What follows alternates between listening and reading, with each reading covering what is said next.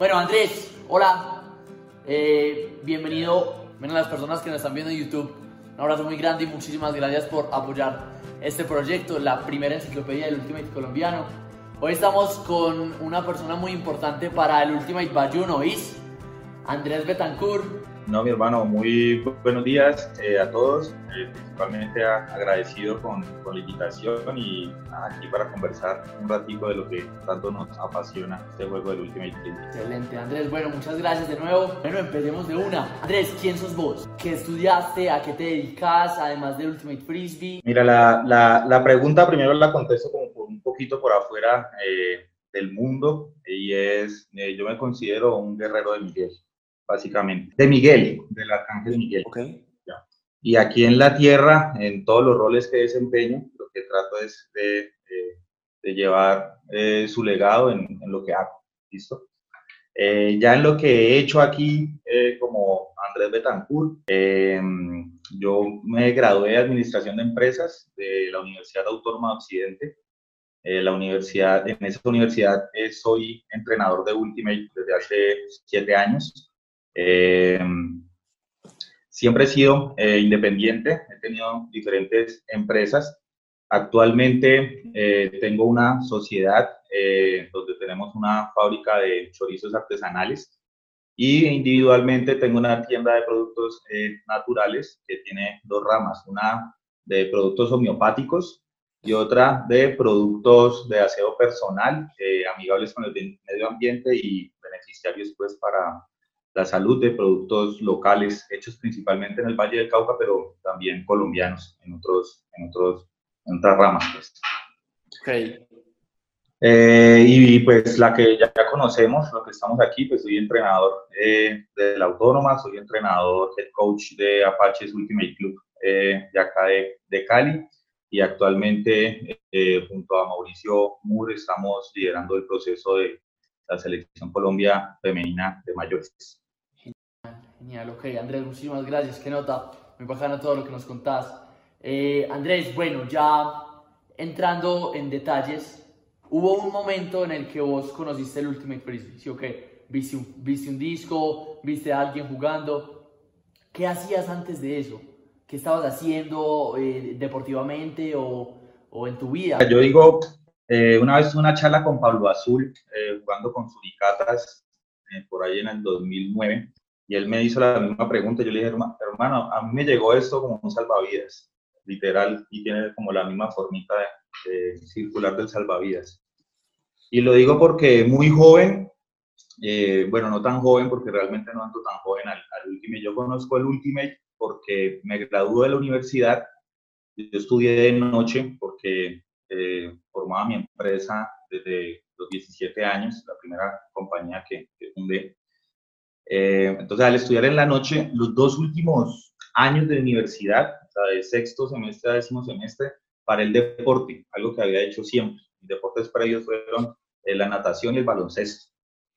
Eh, al haber parado esos dos años, tengo también una debilidad por la comida, una carga genética donde con hacer así subo de peso. Cuando yo me gradué de la universidad, tenía 23 años y pesaba 120 kilos. En dos años había subido 33 kilos, que fueron dos años en que no hice deporte. En esos, en esos dos años, aparte de montar mi empresa, trabajaba como en, en eventos acá en Cali, en la, la principalmente en eventos de, de, fiestas electrónicas. Entonces el ritmo mío de vida era de 7 de la mañana, de lunes a viernes oficina, en las noches universidad y de miércoles a domingo eh, en las noches en los eventos. Entonces, cuando me gradúo, estoy como en un momento de, de, colapso, pues. Y eh, un amigo me dice que eh, me invita a un deporte, a jugar frisbee, que yo le dije, hermano, yo necesito correr, necesito correr, ya el tiempo no me muevo, así que me muero, hermano, tengo 23 años, me voy a faltar, yo necesito moverme. Eh, el me dice, allá lo que se hace es correr y es eh, pues, como muy recreativo, muy divertido, muy tal, y dice, ah, hágale, vamos. Eh, él era amigo de la persona que trajo ese movimiento a Cali, que era aparte de esa primera generación que se llama. yo no arranco con esa primera generación, sino que arranco con un, movimiento recreativo de una persona que hoy en día tiene cierto reconocimiento político que se llama Michel Maya. Esa persona fue la que impulsó el movimiento de, de las comunas en Cali a raíz de los Juegos Mundiales y después de los Juegos Mundiales fue que eh, se hace un movimiento que es parecido a lo que ustedes tienen en Medellín con, con el INDER. en, las comunas. Ahí nace ese proyecto y ese proyecto hoy en día existen clubes como Chicara, que es mixto, y como Sinergia, que es masculino. esas comunas, chicos que estudiaban juntos, eh, pasaron esa, esa etapa del colegio y decidieron fundar su club y son clubes que se han eh, sostenido hasta el, momento, hasta el momento.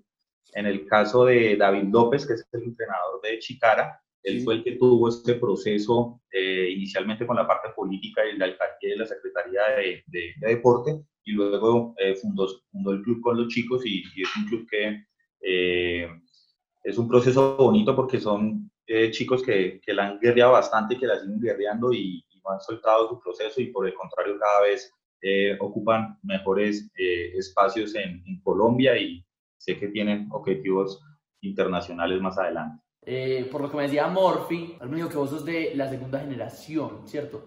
Y ya me cuentas de un primer grupo que llega aparte de esa primera generación. No fue un primer grupo, perdón te interrumpo. Ya había, ya existía el proceso de, si no estoy mal, el primer equipo, el primer club de Ultimate se llamaba, no fue Coblan, pero era de, las, de, los, de los mismos, de los mismos eh, jugadores de este primer equipo. Ellos ya tenían un proceso, eh, ahí está digamos que la única persona que queda en la escena es Walter Ocampo o Wally, que es la persona, eh, eh, director de Guerreros del Viento. Él, digamos que no siguió como jugador ni como entrenador, pero pues eh, tiene ese evento que tiene cierto reconocimiento a nivel nacional e internacional. Entonces, no, este movimiento fue aparte, te decía Michel Maya, un político que estudió en Estados Unidos, vino aquí a Cali y era amigo de nosotros y allá conoció el Ultimate y quiso tener esto acá, pero algo más como pedagógico, como recreativo, como estar con los amigos y como empezar a hacer un movimiento como cultural y político a través del Ultimate. Por eso desencadenamos al final con él en el tema de las, de las eh, escuelas populares del deporte acá en, en, el Valle del Cauca. De ahí, yo jugando ya varias veces meses con ellos, me dice un día Michel que hay unas chicas en el norte de Cali, nuestro entrenado en el sur, no tenía nombre en ese momento, años después le pusieron otros caos, así eh, que habían unas chicas en el norte que querían venir a jugar con nosotros.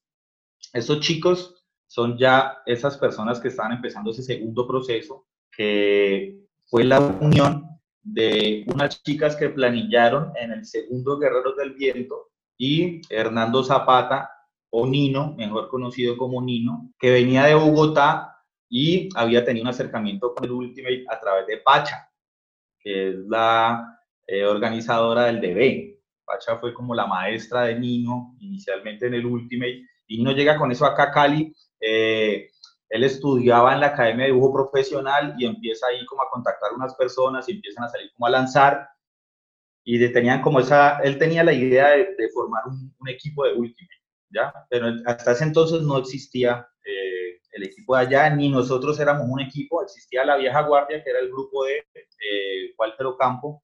Igual. En ese momento se llamaba Mordisco. Mordisco. Que fue el último, eh, el último equipo de la primera generación, que se extingue cuando se hace el primer circuito de última y caleño con dos equipos. Y eh, nosotros, cuando nace la flota Chancle, que ya es 2007, yo arranco en agosto del 2006, después de eso que conozco a esta gente, ellos dicen, nosotros queremos competir, queremos viajar, queremos formar un equipo. Cuando hablo con, Nan, con, con, con Nino y con eh, Lali, que es, acá hay una marca eh, en Cali, eh, el nombre de esta marca, bueno, Lali, Lali, Lali Ruiz, Laura Ruiz. Eh, con ella eh, y, las personas que estaban alrededor de eso, Andrés Calderón, que fue el primer presidente de, la Liga del Valle, bueno, otras personas, entonces nosotros hacemos una reunión y decidimos fundar la comunidad Chancle. ¿Ya? Ese es el segundo equipo, o no el segundo equipo, la segunda generación que constituye un club, ya era el cuarto equipo. los tres equipos de la primera generación, recuerdo el, segundo y el tercer nombre, Cowland y, y, Mordisco. Cowland se desvió del primer equipo porque es blanco, son las siglas de blanco, que es aguardiente blanco cambiadas, porque eran como los, los barreritos del equipo.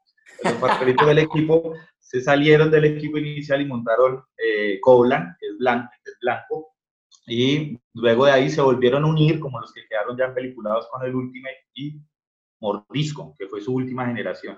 Luego hicimos un circuito de Ultimate en Cali, que lo organizó Michel Maya, este político que te digo que estaba haciendo eh, cosas con, con, el Ultimate. Eh, y en ese circuito eh, nosotros veníamos de perder 20-0 en el Guerrero del Viento contra Mordisco. Nosotros era comunidad chancle que se acababa de crear. Nuestro primer partido fue contra Mordisco, la gente de casa, y nosotros teníamos en mente salir a ganar ese torneo, íbamos a ser campeones del torneo. Eh, y el primer partido jugamos contra los de y perdimos 20-0, cuando los partidos eran a 20 0 Los partidos eran a 20 goles en esa época y las finales eran a goles. A las finales muchas veces iba a la luz y no se acababa la final porque no habían llegado al marcador final. Las finales no se jugaban a tiempo, sino a goles. Eh, de hecho, en Cali hubo un Guerrero del Viento que una final terminó como a la una de la mañana, después de la una de la mañana, porque las finales se hicieron nocturnas. Y en esa final estuvo Ki, no recuerdo quién era el otro equipo, si era el Oso, creo que era Ki contra Oso. Eh, y en la categoría B jugó Arena Roja de Barranquilla, que salió campeón, bueno, no recuerdo contra, contra quién. Estamos hablando de 2007, 2008, 2008. Estamos hablando de Guerreros del Viento 2008, si no Bueno, entonces se hace ese circuito y nosotros en ese circuito por primera vez le ganamos a Mordisco en la final. La primera vez que le ganamos a Mordisco fue en ese circuito y eso fue la desintegración de Mordisco. De ahí nos quedamos solos en Cali por mucho tiempo, tuvimos un bache donde no había más equipos en Cali. Eh, eh, otros cabos que no existía, seguía, era el equipo donde yo nací, pero eso, ellos se juntaban los miércoles a las 9 de la noche a tomar cerveza hasta que hubiéramos más de 14 personas para poder jugar último. Andrés, qué pena. ¿Cómo se llamaba el equipo en el que vos empezaste? Mordis, eh, otros caos. Otros caos. Otros caos. En ese momento no tenía nombre, no tuvo nombre por mucho tiempo. Era como la recocha del domingo de fútbol en el barrio. Eso no tiene nombre, la gente iba y, jugaba. No entrenábamos, no habían drills, no, no habían lanzamientos. De hecho, yo aprendí a lanzar como al año de jugar último porque acá no habían entrenadores. Yo soy semi-ambidiestro, escribo con la izquierda, pero la fuerza bruta está en la derecha. Si es mi juego el disco corto eh, por nunca es un forehand, sino un lefty. Fui de las primeras personas en Colombia que puso de moda el, el lefty o empezó a usar el lefty. Pero es más porque soy zurdo, pero juego como derecho. Entonces, los movimientos cortos se me facilitan con la izquierda y los movimientos fuertes o los precisos se me facilitan con la izquierda y los fuertes se me facilitan con la derecha. Con la derecha. Eso fue como el, como el principio pues, de, de, de, mi historia y parte de la historia de Cali, porque antes de eso solamente habían como dos años. Cuando yo arranqué, estaban dos años previos de, de esto que te digo, de estos tres clubes que era la misma gente. Ya, ok, ok, ok, ok, brutal. Andrés, bueno, ya siguiente duda o inquietud que tenemos respecto a ti. Andrés, ¿cómo fue tu primer entrenamiento? ¿Qué hiciste en tu primer entrenamiento? Pues nos contabas que un amigo te invitó y usted iba a correr porque eh, llevabas dos años sin hacer deporte y ya querías volver a ejercitarte. Entonces, pues, ¿qué hiciste? ¿Qué hiciste en el entrenamimiento? Como te digo, cuando yo arranqué no era un club de Ultimate, no había entrenamientos, no había un entrenador, no había un capitán era la, recocha del barrio que se juntaba el miércoles en la noche y cuando habían 14 personas o más ya se podía jugar y empezamos a jugar. La primera vez, eh, Michel Maya y el amigo que me llevó, Víctor, digamos que me contaron las reglas muy rápido, pero en una época como muy arcaica. el último de Cali estaba lejos de la, época, de, la poca competencia que se había generado ya en Colombia a través de Medellín y Bogotá y sus salidas internacionales. Nosotros estábamos muy ajenos, muy ajenos a esa, a esa, a esa escena. Entonces, eh, prácticamente nos inventábamos muchas cosas. No sabíamos que era un stack. Eh, handler, solamente había un handler como en fútbol americano, como un, como un mariscal de campo. Un y ese era el que levantaba siempre los discos, el que tiraba. En eso habían posiciones como el delantero. Ah. Entonces, como yo era muy malo con el disco y me costó tanto, tanto aprender a lanzar y todavía me cuesta lanzar, eh, yo era el delantero. Entonces, en lo que sí he sido muy bueno es agarrando y defendiendo. De hecho, eh, en varios torneos, en muchos torneos, eh, salía como líder interceptor y como, como goleador. Por ejemplo, en el, en el Nacional de Cali, que lo veo con Suricatas, yo salgo en, en, la categoría masculina como líder interceptor, la persona que más defensas hizo en el Nacional del 2011, que que se hizo en el 2010 o 2011. Y ese Nacional yo lo jugué con Suricatas. El delantero entonces, el delantero de Cali. Exacto, entonces yo siempre, cada que alguien cogía un disco, yo salía a correr al fondo y esperaba que lo mandaran y si no lo mandaran, entonces volvía a la posición de la última persona, o sea, no bajaba al stack, no reciclaba, sino que volvía a la última parte del stack y volvía para el fondo y volvía, y volvía para el fondo. Hasta que tiraran ese disco, hermano, y lo volvieran. Que la otra parte era la película La Defensa. Yo desde el primer día volé, con los 120 kilos volé. Y siempre fui un obsesionado por, por, por defender y siempre me, me caractericé cuando estuve en mi mejor época de última, por decirlo así, por, por la defensa. Genial, muy buen defensa. Ok, Andrés, muchísimas gracias. Andrés, eh, ya empezaste a jugar Ultimate. Ya ti estabas engomado, estabas empeliculado. Eh, supongo que empezaste a jugar Guerreros del Viento, bueno, dos torneos.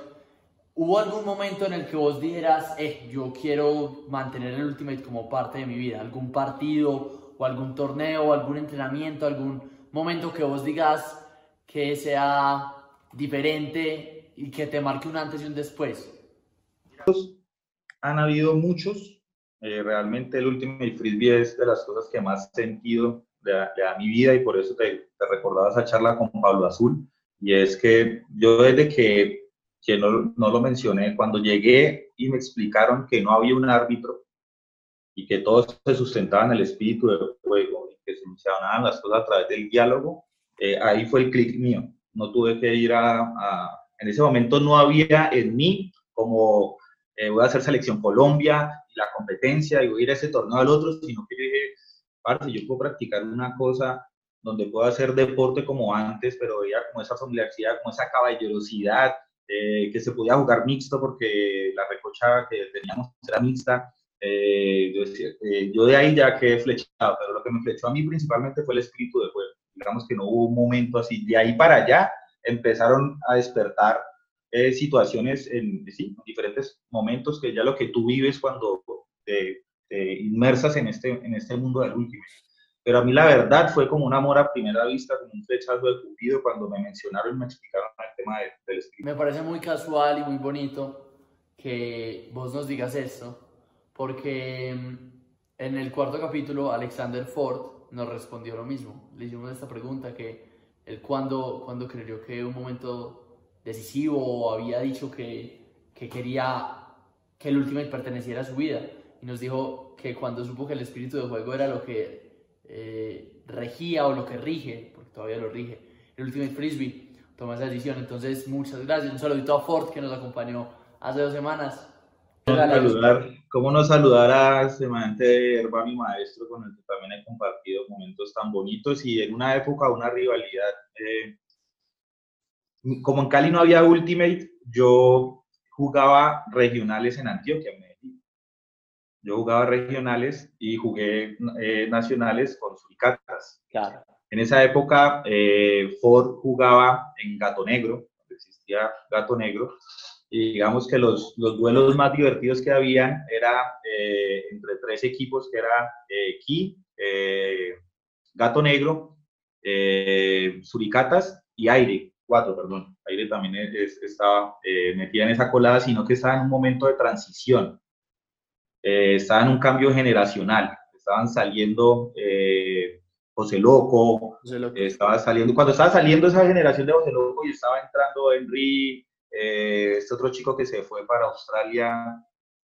no recuerdo, bueno, como te das cuenta, mi, memoria no es ni mayor atributo, eh, pero en esa época, digamos que Aire estaba haciendo como un, renacimiento.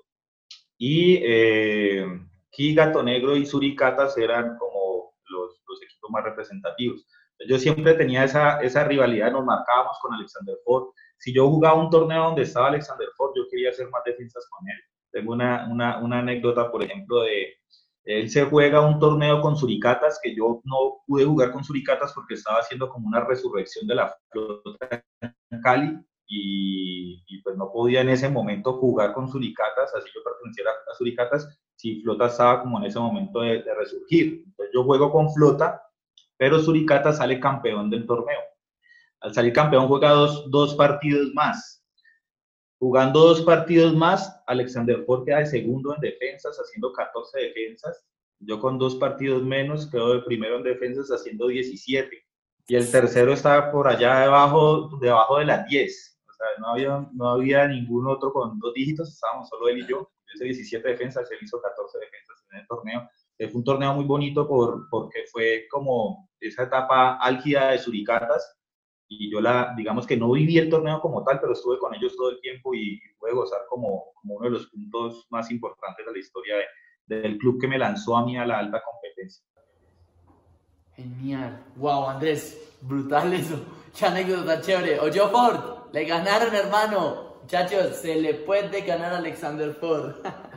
tengo las, quedé tan, tan marcado con eso que tengo la foto en mi perfil de Facebook por allá en lejos de... Ah, ah, muy charro. Andrés, bueno, yo entiendo que vos en ese momento sos entrenador, ¿cierto? ¿Cierto? Sí, básicamente fue una decisión que tomé el año pasado. Iba, iba a preguntar respecto a eso, a esa decisión. ¿Por qué tomaste la decisión de, de ser entrenador y, y ya no, no jugar? Mira, es algo que, que me ha costado mucho. Yo eh, siempre fui mucho más jugador que entrenador, pero desde que empecé fui entrenador, porque como no había quien entrenara, siempre fui como un líder en, o capitán o entrenador de donde estaba, eh, con Hernando Zapata, con Mino en, en, en la flota Chancle, eh, que, que, fue el, el, primer equipo que fundamos. Eh, luego en Calimas también fui eh, entrenador. Eh, o sea, siempre donde he estado he sido entrenador en la universidad, llevo siete años siendo, siendo entrenador, pero eh, yo el último torneo importante que me juego es el Mundial de Clubes Master del 2018 en Winnipeg, Canadá, con Master Mix Medellín. Y en diciembre de ese año, eh, por eso me reí ahorita porque dos veces contigo me ha salido el tema, tuve un accidente en moto. Okay. Eh, en diciembre yo me accidento en moto, a los dos días tengo un viaje para Medellín para jugar un torneo con Suricatas y con la Master Medellín en Guatapé. El de Guatapé, sí. Yo soy bien cavernícola, no me gustan los doctores, no me gustan las clínicas. En los dos accidentes de moto ha llegado la ambulancia, no me he dejado llevar, no he ido al médico, no me ha sacado radiografías, no, no he tenido un diagnóstico, no tenía un solo diagnóstico.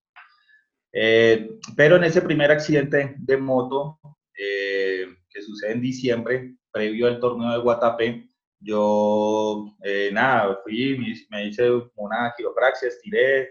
El hecho es que yo, cascado y todo, viajé y competí. Listo, yo me había accidentado a los ocho días, competí. Con todos los dolores, me jugué un torneo re mal, nunca había jugado tan mal con la Master de Medellín, pero bueno, me doblé porque jugué con la Master y con Suricato, estaba ah. jugando con dos equipos. Eh, bueno, yo tengo 37 años, ya no tampoco un, un muchacho.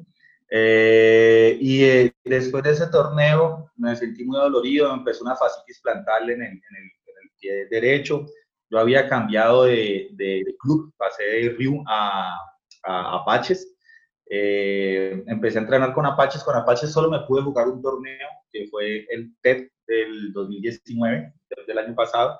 Eh, pero me sentía muy mermado. Eh, mi cuerpo no, no, mm, no estaba lo que uno está acostumbrado a hacer, por lo que te digo que siempre he sido un jugador como visceral, como físico, de vuelos, de contacto, eh, y como que no poder hacer eso eh, nunca me ha, mi característica en ataque nunca ha sido ser el 10, el que habilita, el que no sé qué, entonces como que me sentía muy frustrado. Y pasó algo en el club, eh, pasaron dos eventos ese año, uno en el club y otro con la Liga del Valle, que me direccionaron más y me enfocaron más hacia, hacia ser entrenador. El primero es que Cristian Morphy, eh, gran amigo, también fue uno de sus primeros entrenadores, con mucho respeto a ambos nos decimos coach, eh, eh, pidió como una licencia en, en Apaches, pidió un tiempo en Apaches, Y en el momento en que empieza licencia, pues el, el equipo se queda sin entrenador, hacemos una reunión, yo no me sentía que estuviera eh, aportando lo que aportaba antes como jugador dentro de un equipo y era también como la persona con más experiencia en ese momento dentro del club, aunque era nuevo dentro del club.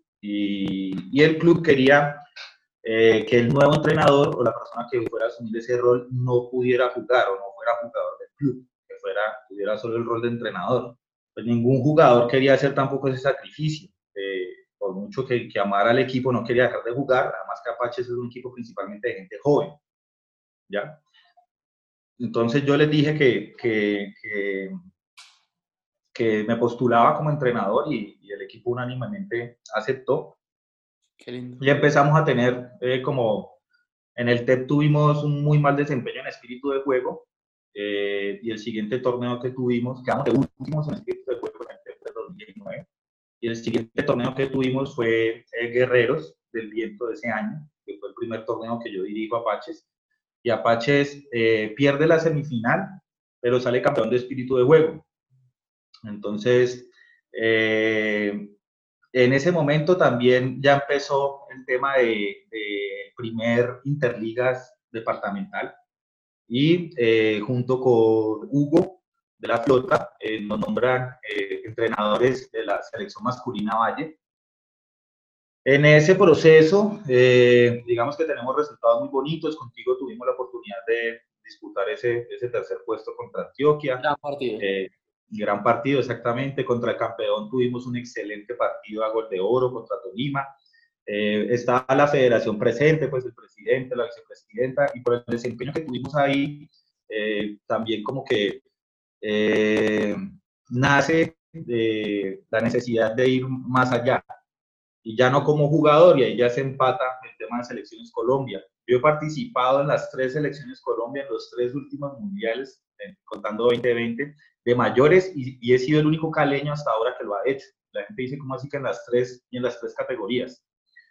Cuando se acaba el mundial, el, el nacional del 2011, eh, que yo salgo líder interceptor, eh, Lucho y Bocanegra, Julián Bocanegra del Oso, me convocan para hacer parte del de equipo que va a representar a Colombia en el Mundial de Naciones de Sakai 2012. Yo arranco proceso con la selección masculina, eh, por una lesión de rodilla, no eh, puedo continuar en el proceso y ahí entra como mi primera depresión ultimatera, llamarla así, eh, y quedé como con ese sinsabor de no poder estar en, en en un mundial.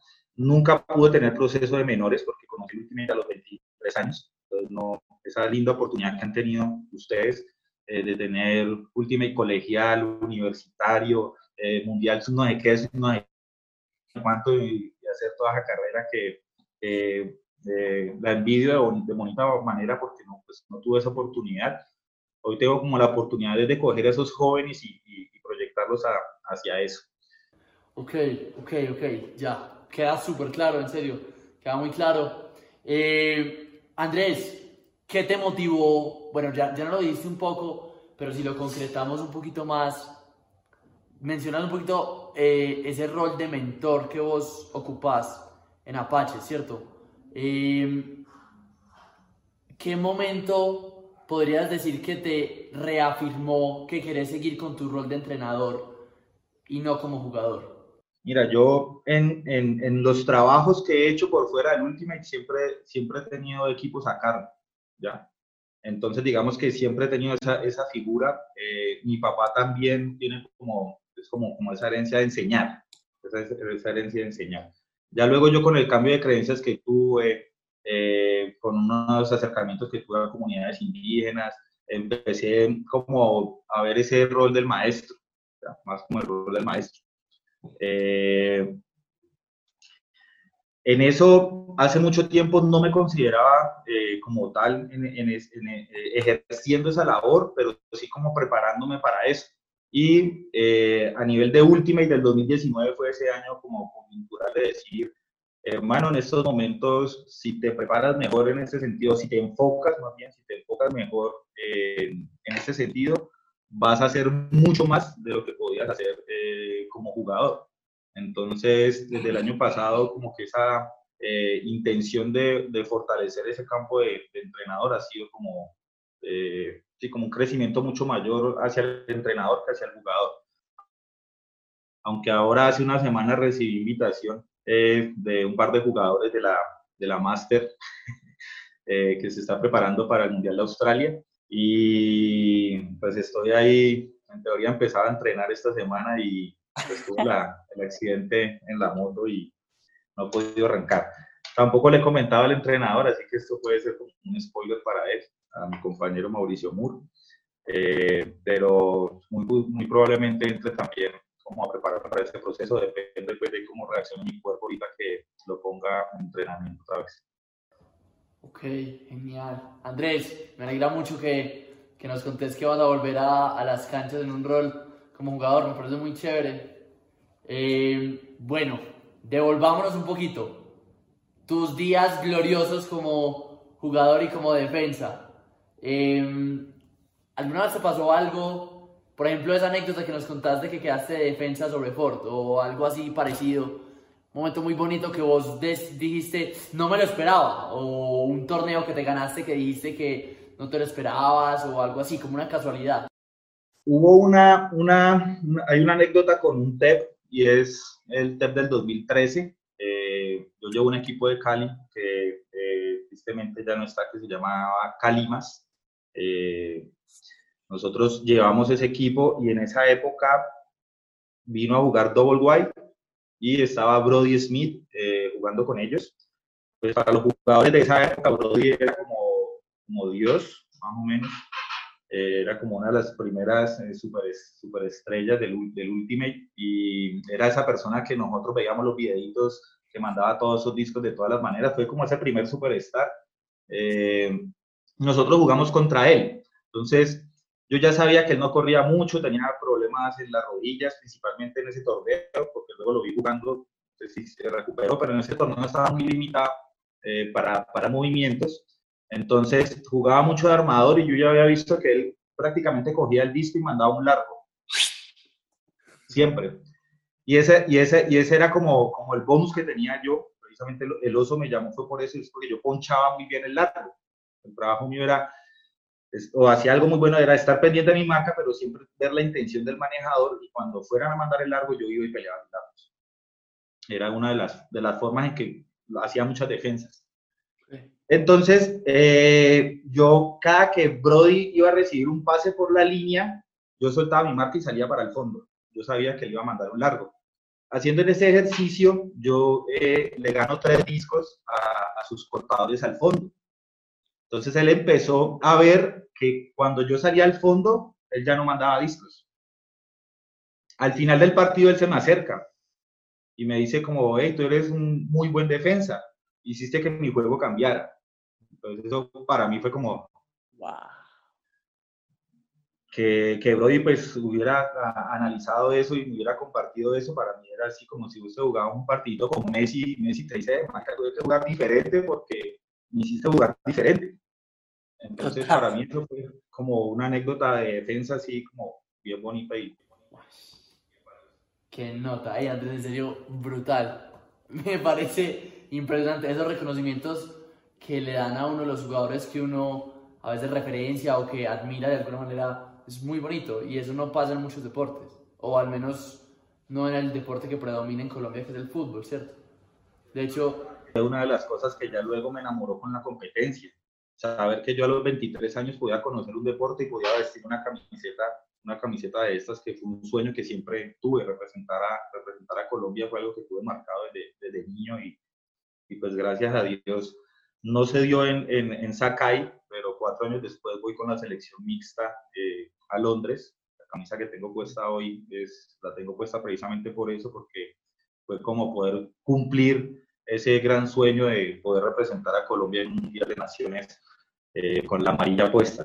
todos sabemos que cuando nos ponemos esa camisa como que es como recibir la, la, armadura de, de, de los guerreros de la mesa redonda, una cosa así Total, total. Andrés, ya que mencionaste el proceso, un proceso súper bonito, ¿nos puedes contar un poco de tu recorrido, tu experiencia? ¿Cómo fue ese, ese proceso? ¿Cómo te preparaste para viajar a Londres 2016, que entiendo que fue un, un gran, un gran torneo para vos y pues para, para el país. Todo Colombia y para todas las categorías. O sea, fue la primera vez que logramos que Colombia entrara a Juegos Mundiales eh, clasificado. Cuatro años an antes habíamos participado, pero porque Cali había sido una sede y al ser Cali sede de Juegos Mundiales, pues tuvimos ese cupo. Pero realmente la primera calificación, clasificación que alcanzamos nosotros para Polonia 2017 eh, se da es por lo que los, las tres selecciones eh, que van a Londres eh, logran. ¿Sí, okay? A mí me ha pasado algo muy curioso con mis procesos de selección, es que yo nunca me he presentado voluntariamente en unos tryouts, ni en, ni en el 2012, ni en el 2016, y ahorita pues para Australia no han hecho unos tryouts, pero digamos que ya había arrancado un proceso. Yo siempre he recibido invitaciones cuando los procesos ya están en curso. Entonces, eh, con, con el Oso fue igual, Oso ya eh, empezó a hacer su proceso, abrió unos tryouts, pero previo a esos tryouts le avisó a unos jugadores que querían que estuvieran en esos tryouts, que hicieran parte de los tryouts. Eh, para Londres, yo siempre he jugado me ha pasado lo que, lo, que el profeta no le va tan bien en, en, casa. Siempre mis mejores actuaciones han sido con equipos o con clubes que no son de Cali, con clubes de Medellín o de Bogotá. Yo jugué tres temporadas con Fire Ultimate Club eh, de Bogotá, eh, en cabeza de esa época estaba liderándolo aquí en Colombia Javier Ñáñez, amigo también, hermano del alma, que está en, en, en Estados Unidos en este momento.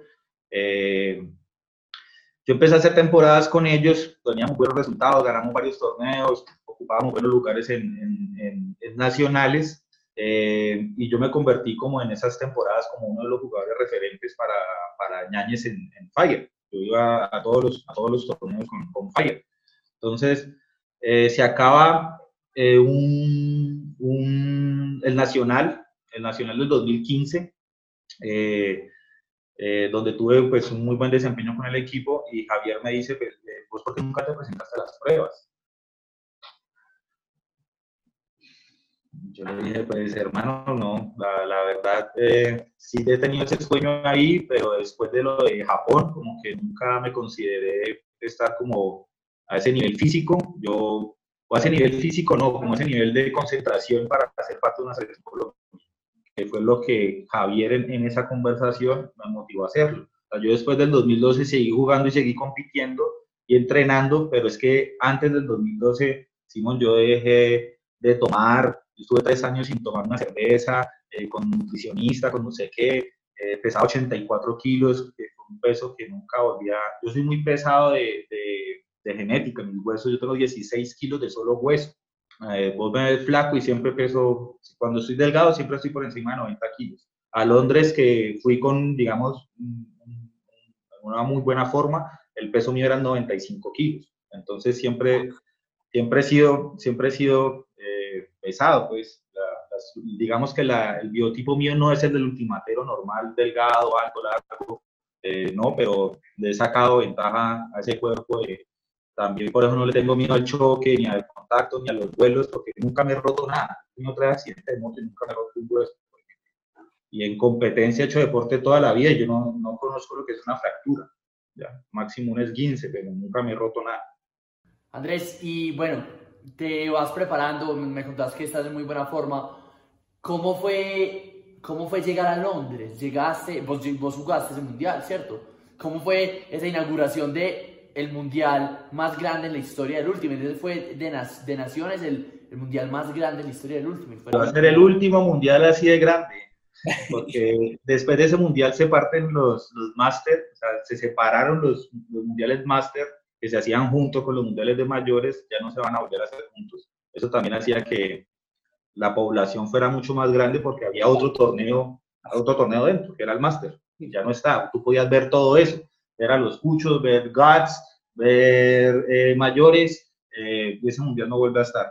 Para mí fue el momento más emotivo de, de, de la historia eh, como jugador, porque fue que por fin me pude poner la, la, la, amarilla después de, desde el 2006 al 2016, son 10 años, 10 años jugando, con el mismo sueño en la mente. Fue un año en que muchas noches solo lloraba en las noches, yo lo recuerdo y me da la misma, la misma emoción.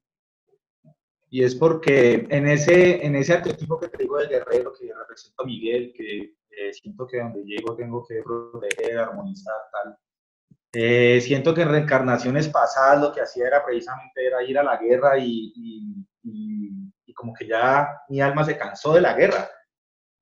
Y lo que representa para mí en ese momento la guerra al nivel más honorífico es el Ultimate Frisbee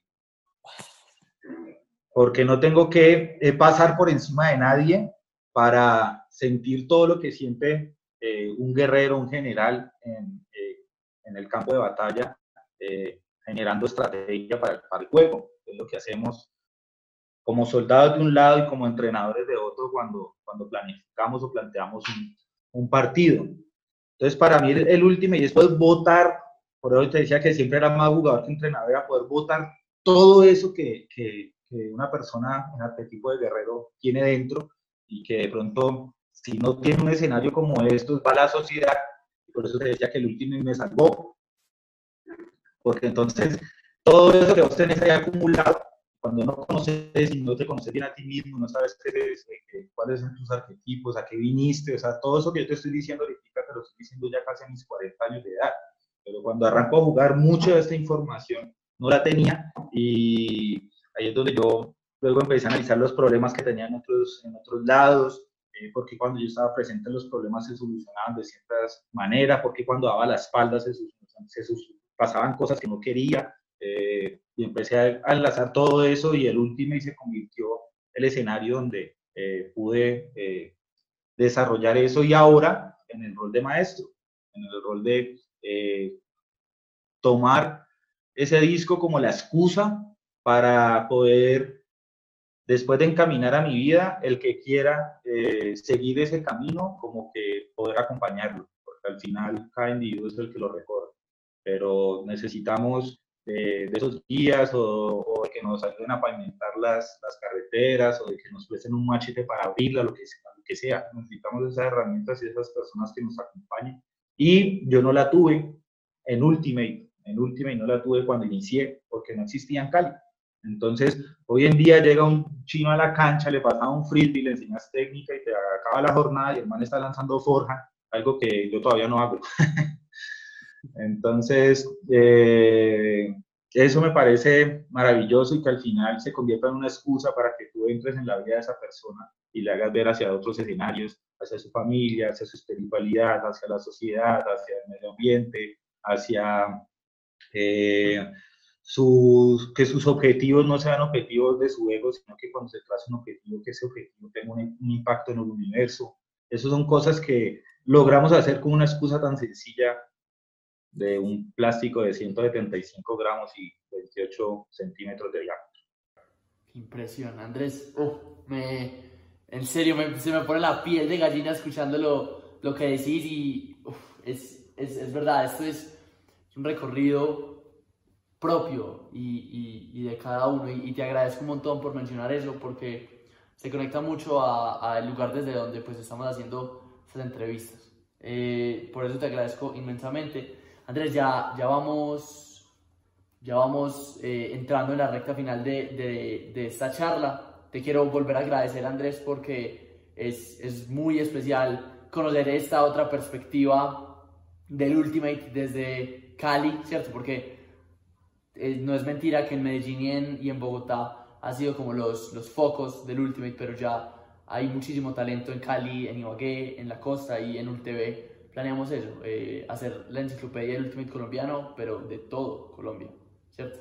Entonces, gracias Andrés. Es, es, es, nuestro primer paso afuera de las dos grandes ciudades pues, que, que, que tienen Ultimate en el país.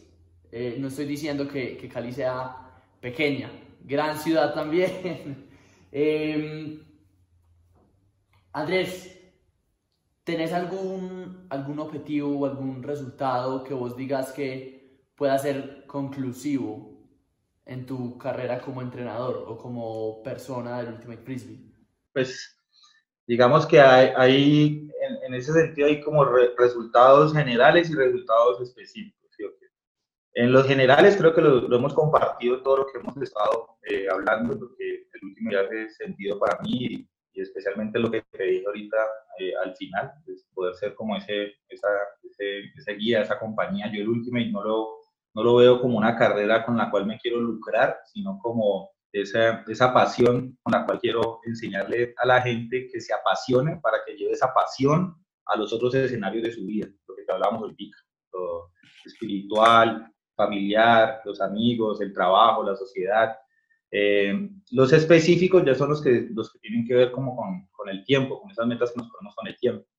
Eh, ahí ya nos trazamos, pues, digamos, diferentes eh, objetivos según los espacios donde estamos. En estos momentos están haciendo un objetivo que es el que no está claro, soy sincero con esto, que es el de Australia el objetivo más grande para mí en este momento es, eh, eh, me considero muy, muy bendecido y muy afortunado eh, y, agradecido con, con, el último y con la federación, con todo, por poder acompañar a, Mauricio Moore en este proceso de la selección femenina de mayores. O si, si Londres me robó todas las lágrimas, con, con, con, las chicas, quiero que todo eso se convierta en alegrías, aunque las lágrimas también fueron de alegría. Pero cuando digo que se convierta en alegría es como en, cosechar más cosas. Y cuando medité dónde quería hacer ese paso adicional, digamos que eh, tomé una decisión en, dos polos. Uno, digamos que el polo facilista, diría que el camino más fácil en selecciones mayores para tener resultados es la femenina. Para mí es el mejor equipo de naciones eh, del mundo, no solo porque soy colombiano, sino por las chicas que lo conforman, por lo que han hecho y, por la carrera que Mauricio viene haciendo ya. O sea, es un proceso de muchos años en cabeza de, de, Mauro y poder eh, como llegar a este momento del proceso eh, aportando desde eso que, que, te estoy diciendo que, soy y que quiero en algún momento eh, contagiar y seguir contagiando a, este grupo de chicas y a, y a Mauricio. Eh, el objetivo más importante es eh, lograr un impacto con la selección femenina eh, de Ultimate Colombiana, mucho más allá de ganarnos el próximo Mundial de Naciones. Para mí lo que estamos viviendo en medio de esta pandemia nos ha, hecho, nos ha dado la oportunidad, y se lo, se lo dije a, a ellas inicialmente, de conocernos más, integrarnos más y tiempo para poder hacer más cosas que estén eh, por encima o, paralelas a lo que es la, el deporte y la competencia, especialmente Mundial de Clubes, que fue la razón, de Mundial de Naciones, que fue la razón por la cual nos convocaron. Eh, tenemos una oportunidad muy bonita en medio de, esta situación y es de, crear nuevas cosas y, digamos que dentro de la selección estamos en, en esa tarea de construir eso, quiero gozarme eso, estar en todo ese proceso, eh, aportar a él, crecer y que de ahí todos hagamos una semilla, tanto las chicas como el cuerpo técnico, Mauricio Moore, María, María Paula, que está haciendo un trabajo excelente, eh, en todos los sentidos, porque no solo trabaja la parte física, está involucrada absolutamente en todo, y, y mi persona. ¡Wow! En serio que brutal. Andrés, gracias, hermano. Gracias eh, me siento súper honrado de poder hacer esta charla. Ya voy a dejar de decir la entrevista porque una entrevista es con reglas, no disfruta uno, son las preguntas que tiene que... Dale, dale, dale. Me, faltó el club donde está el corazón y el alma en estos momentos y la universidad. Con la universidad el objetivo son nacionales y con el club teníamos trazado por primera vez su primer torneo internacional ya nos había llegado la carta del US Open invitados para participar al US Open del 2020 y tenemos ahí pues ya esa carta para nosotros es un pendiente que le recordaremos a la organización del US Open de que estamos ahí firmes para, para que el próximo torneo por primera vez un equipo de Valle del Cauca esté participando en el torneo de clubes más importante eh, del mundo. Del mundo, sí, total. Nosotros también teníamos planeado ir con Evolution, pero eh, yo creo que ese es probablemente el torneo más exigente de, del mundo, más que un mundial de naciones, más que un mundial de clubes, bueno, sí, más que un mundial de clubes, porque aunque el Mundial de Clubes es más largo, vos en un US Open tenés tres partidos al día contra el top 5 de los equipos del mundo, ¿me entendés? ¿Cierto? Entonces, sí, ojalá, ojalá nos podamos encontrar allá. Me, yo, Apache es un, es un, equipo que estimo mucho. Em, voy a contar una anécdota rápidamente que ahí Sergio y Juan Manuel también la comparten, que nosotros jugamos un torneo, un Mundial Junior con Mateo Vargas, él siempre nos decía que Apache siempre mix, que ñe, que ña. Entonces, si Mateo ve esto por, por alguna razón, eh, le mando un saludo muy grande a él, a Natalia, que entiendo que están casualmente en el lugar a donde vos te estás direccionando a ir, que es Australia. Entonces, solamente quería contar eso. Y bueno, ya como la, la parte así como, dime Andrés, dale, dale, dale, todo lo que quieras. no, perdón, nada, perdón de nada, dale. Este lado, ayer hubo una reunión del Comité Deportivo de Apaches, eh, hablamos de ti y eh, comprometerte aquí virtualmente eh, a que te juegues un torneo con Apaches Elite. Obviamente cuando no se cruce con tus obligaciones con la selección Colombia y con Evolution, pero es un deseo que tenemos todos los miembros de, del club porque hemos escuchado varios comentarios tuyos, también hubo un comentario en el eh, que hiciste acerca del club nuestro y para nosotros sería un placer contar contigo en un torneo, entonces estamos en Andrés, gracias. En serio que personalmente te agradezco. Me, me honra y, y, agradezco mucho que me, que me consideren en, en, en, su equipo. De verdad que sí. Eh, desde que lo conocí por Mateo he tenido, tenido mucha estima por ustedes y, y, he visto, los he visto crecer, he visto sus mejores momentos. Vi su partido contra World Games en 2017, que aquí en el OVNI ese partido fue impresionante. O sea, creo que es un equipo supremamente prometedor y que tiene mucho futuro para, para el Ultimate colombiano. Y personalmente te agradezco mucho, en serio que muchas, muchas gracias. Andrés, eh, tengo una, dos preguntitas, eh, ya como un poco más banales, no tan profundas. Andrés, hay mucha gente que en el Ultimate tiene algún apodo, ¿cierto? Y yo de vos ha sido Andrés Betancourt, ¿cierto? Entonces quería saber si alguna vez te nombraron de alguna manera. Esa es la primera pregunta.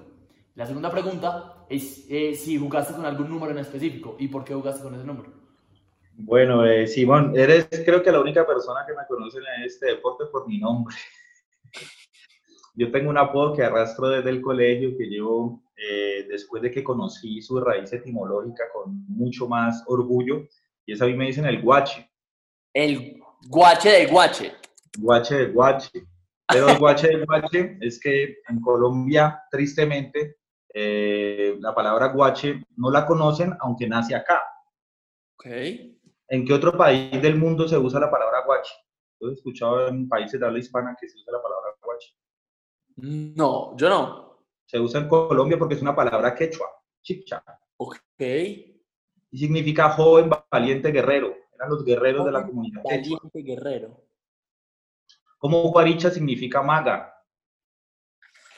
Son palabras de nuestra cultura ancestral, de nuestra región andina, son palabras sagradas que se pronuncian en nuestra lengua y Guache es el antiguo guerrero de esas comunidades. A mí me lo colocaron en el colegio y yo peleé y le pegaba a la gente cuando me decían, me decían Guache, patán, tosco, ordinario, brutus. Yo jugaba era baloncesto, era chiquito y jugaba de poste porque no había porque no había gente muy alta en, el colegio. Entonces, cuando nos tocaba ir contra otros colegios que tenían chicos más altos, yo jugaba de posta ahí abajo porque era muy rudo ahí abajo y armé, más de un tropel jugando, eh, jugando baloncesto. Entonces, eh, de ahí, por pelear, era, era como un Dennis Rodman, por decirlo así, más o menos. Era entonces de ahí salió el Brutus, el Patán, el Ordinario, el Watcher, el si sé cuándo.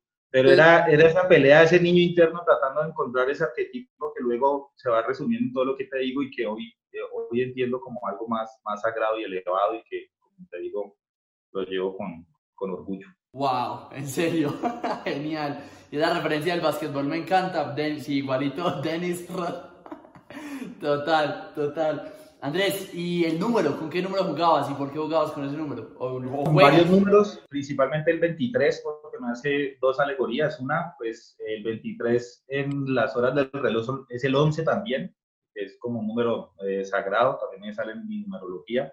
Eh, y eh, aparte de ser esa referencia al 23, al 11, también era Michael Jordan, que es el deporte pues como de, de, donde vengo y también como un maestro, una, una persona que, sí, como una persona que seguí siempre como deportista y que fue de las personas que me enamoró del deporte y, y, y al baloncesto específicamente. Entonces, mi hermano mayor, que fue el que me introdujo al baloncesto, que jugó en la Liga del Valle baloncesto, eh, usaba también el 23 y viene como ese legado de, Jordan, de mi hermano, que es el que me involucra con el deporte, eh, y la alegoría número 11, eh, de el, el,